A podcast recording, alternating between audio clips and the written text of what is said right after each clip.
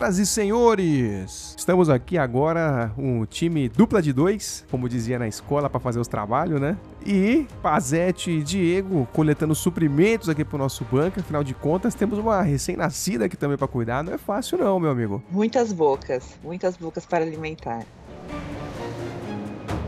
Então vamos pro que interessa. No início ali você vê a Ellie armada, conseguiu pegar ali sua pistolinha, brincando ali com o seu reflexo, né? A lá é Tax Drive. Angela quer tá mais por dentro dos filmes aí, é isso mesmo? Exatamente. Eu, eu, eu fiquei esperando ela mandar Are You Talking to Me? É o que uma adolescente faria, né? Ali com uma arma na mão. Assim, dentro desse contexto de mundo, né? Pós-apocalíptico, onde você precisa se defender, é claro. Adolescentes fazem isso no mundo de hoje, mas normalmente invadem escolas e a gente fica extremamente chateado quando isso acontece. Puta que pariu. Enfim, ali basicamente ela brincando, não tem muita coisa para brincar naquele tempo, né? Então é, o, é o que tem pro momento, né, meu amigo? Sem ali, pelo menos no momento, ter o peso do brinquedo que ela carregava, né? Na sequência ali, é, você percebe o Joel ainda nesse início de episódio muito seco ali em relação a Ellie, né? E ela sempre pontuando ali, né? Cutucando ele, ainda mais com aquele livrinho de piadas, né? Que tem no jogo também. Ela enche muito o saco dele. E no começo ele tá bem resistente ali, né? Mas ela traz esse, essa leveza da jovialidade também, né? Em outros aspectos, que é essa coisa do silêncio constrangedor. O que, que eu vou fazer nesse silêncio constrangedor? Vou falar umas piadas sem graça. Sabe quem não consegue fazer nada direito? A esquerda. é, é ótima.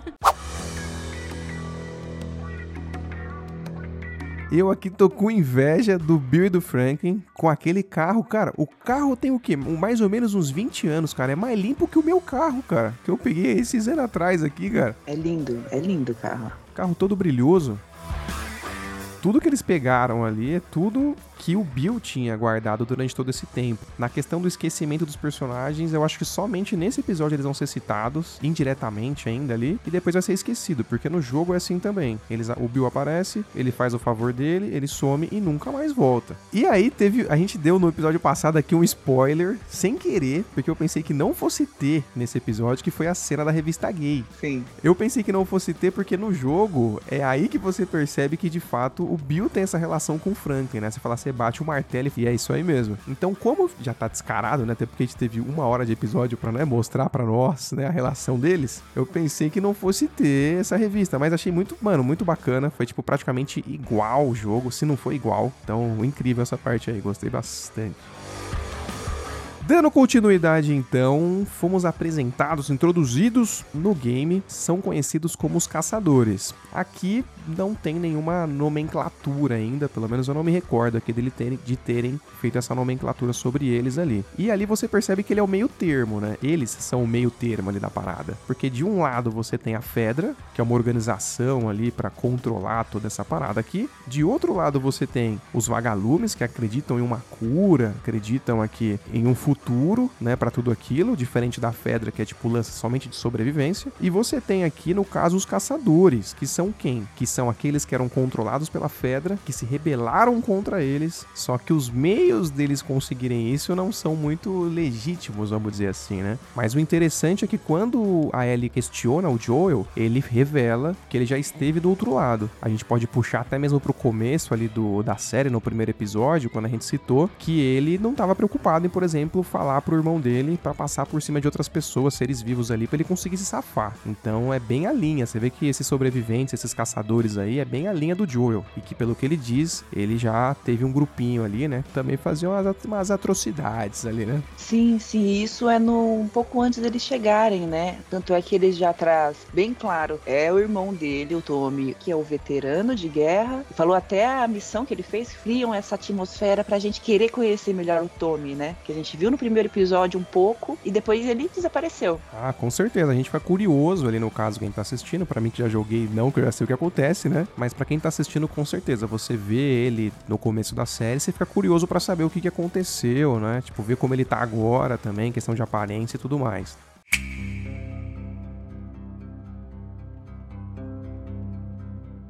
Bom, e nessa sequência do, da emboscada, um objeto aparece em cena, tem foco, ele tem que ser usado. E ele foi usado da forma que vocês disseram, que ele seria para salvar o Joel no momento em que ele tivesse quase. É. Sim, bom ponto. Então, essa arma que aparece no começo aqui e que a gente citou no episódio anterior, que seria uma peça fundamental. No jogo também acontece isso, ela salva a vida do Joel ali, mas é diferente. O Joel tá sendo afogado ali num ponto e aí ela aparece e dá um tiro, só que ela mata o cara. Ela dá só um tiro na cabeça e mata ele, né? Hum. Aqui você vê que a Ellie, ela, diferente do jogo, ela mata indiretamente o cara. E aí tem aquele peso que no começo do episódio era só uma brincadeira, consegue entender a dimensão desse brinquedo que ela tá ali e o peso, né? Que por mais que ela não tenha matado diretamente o cara, indiretamente, ela matou, sim, né? Ela participou daquilo. Tanto que depois o Joel vem ali, da maneira dele, conseguir se desculpar ali, né? Tipo, daquilo que aconteceu ali, né? Eu achei muito interessante, né? Normalmente não se faz isso.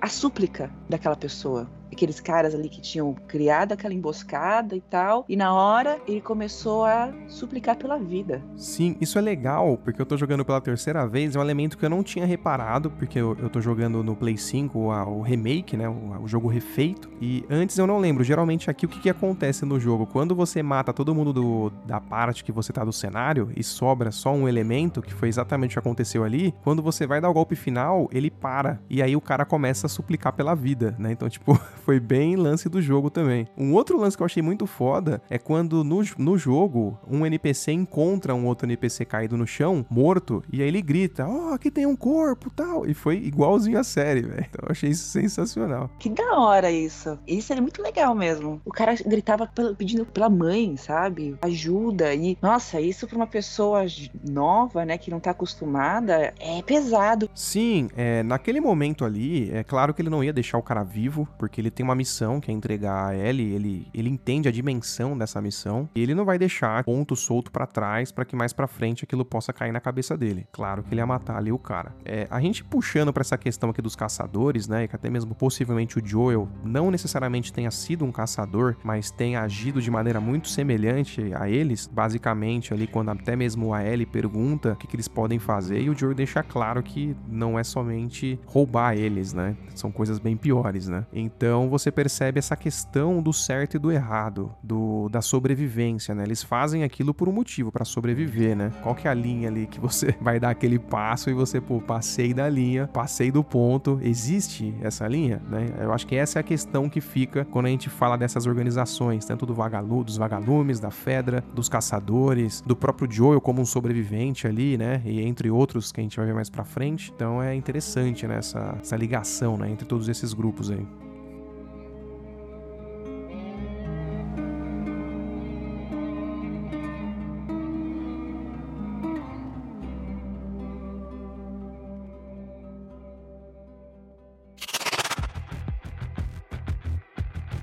Ali vemos Kathleen, a líder desses caçadores, desses sobreviventes ali. E inicialmente interessante porque ela tem um médico da Fedra, né? Como a gente já disse aqui, é, esses caçadores barra sobreviventes, barra, enfim, como você queira chamar ali, eles tomaram um controle. Eles foram a resistência, lutaram contra a Fedra e conseguiram ali o controle. E aquele médico, ele era da Fedra, né? Engraçado que ele até comenta que, nossa, eu, é, eu fiz o seu parto, né? Eu te peguei no colo. Então essa relação aí é interessante, né? E você vê que ela tá destinada a encontrar o Henry. Esse Henry foi quem entregou ali o irmão dela pra Fedra e descer a madeira no irmão dela ali, possivelmente até a morte, como um prisioneiro ali da Fedra, né? Se eu não me engano, eles passam ali pelo, com o carro e falam assim, ué, a Fedra deveria ser aqui. Exatamente, né? Aí o que deixa muito claro essa questão dessa rebelião que eles fizeram para conseguir tomar o controle, né? Exato.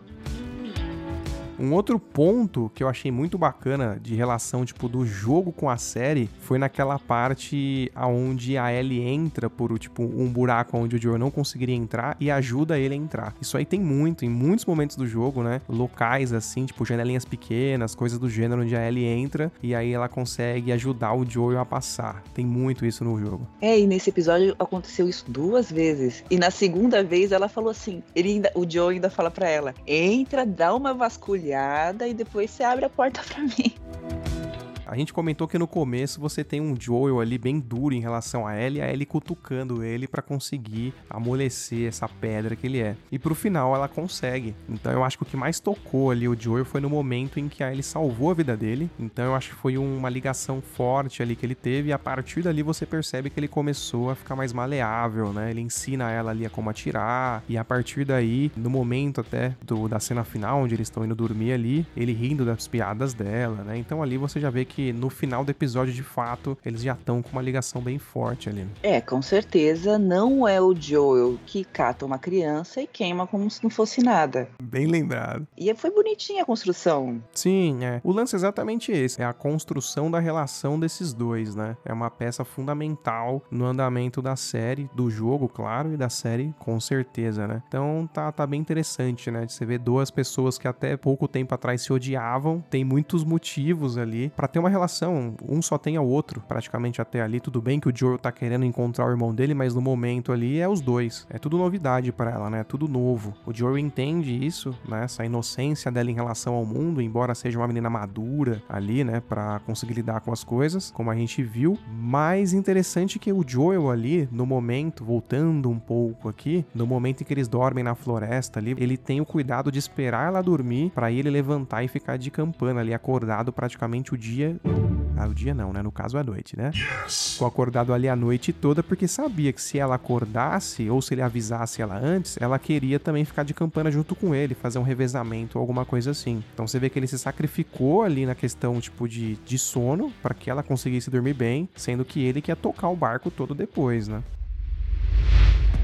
Você vê, né, como qualquer organização feita por pessoas, ela tende a ruir e eu sinto que a organização da Kathleen já tem um belo buraco, não, que está prestes a se tornar um buraco que está pulsando ali, né, no fundo da, daquele, daquele prédio onde eles invadiram. E ela decide ignorar aquilo, né? É, tipo, deixa pra lá, tem um puta de um Kinder Ovo ali pra abrir, né? E ela não, mano, deixa pra lá, vamos embora, não mexe nisso aí não puxando o gancho aqui da preocupação do Joel, né? E pelo fato dele na floresta ter ficado sem dormir a noite inteira para proteger nossa querida Ellie, ali ele faz uma armadilha incrível ali com vidro. E um, um fato que eu achei muito interessante aqui é essa questão que eles trouxeram para a série, que obviamente não tem como ter no jogo, porque ali o, o Joel é um jovem idoso. Então eles sobem ali de 33 andares. A, a, a Ellie até pergunta: vamos subir até quando? Ele fala: até quando eu conseguir, velho conseguiu bastante, né? Acho que nem eu conseguiria subir 33, né? Tá, tá até que em dia ali o shape do rapaz. Então você percebe que ele tem o lance do joelho ali, né? Você vê, tipo, quando ele agacha, quando ele levanta, assim, você vê que ele tem uma certa dificuldade. Mas o mais bacana foi ele, a ele ter percebido, não necessariamente surdo, mas que escuta muito ruim com, com a orelha direita, por conta do, de, de tiros, né? Só que no final do episódio, o que acontece? Ele, com muito sono, pela noite passada não ter dormido praticamente nada, ele se vira. E no que ele se vira, ele fica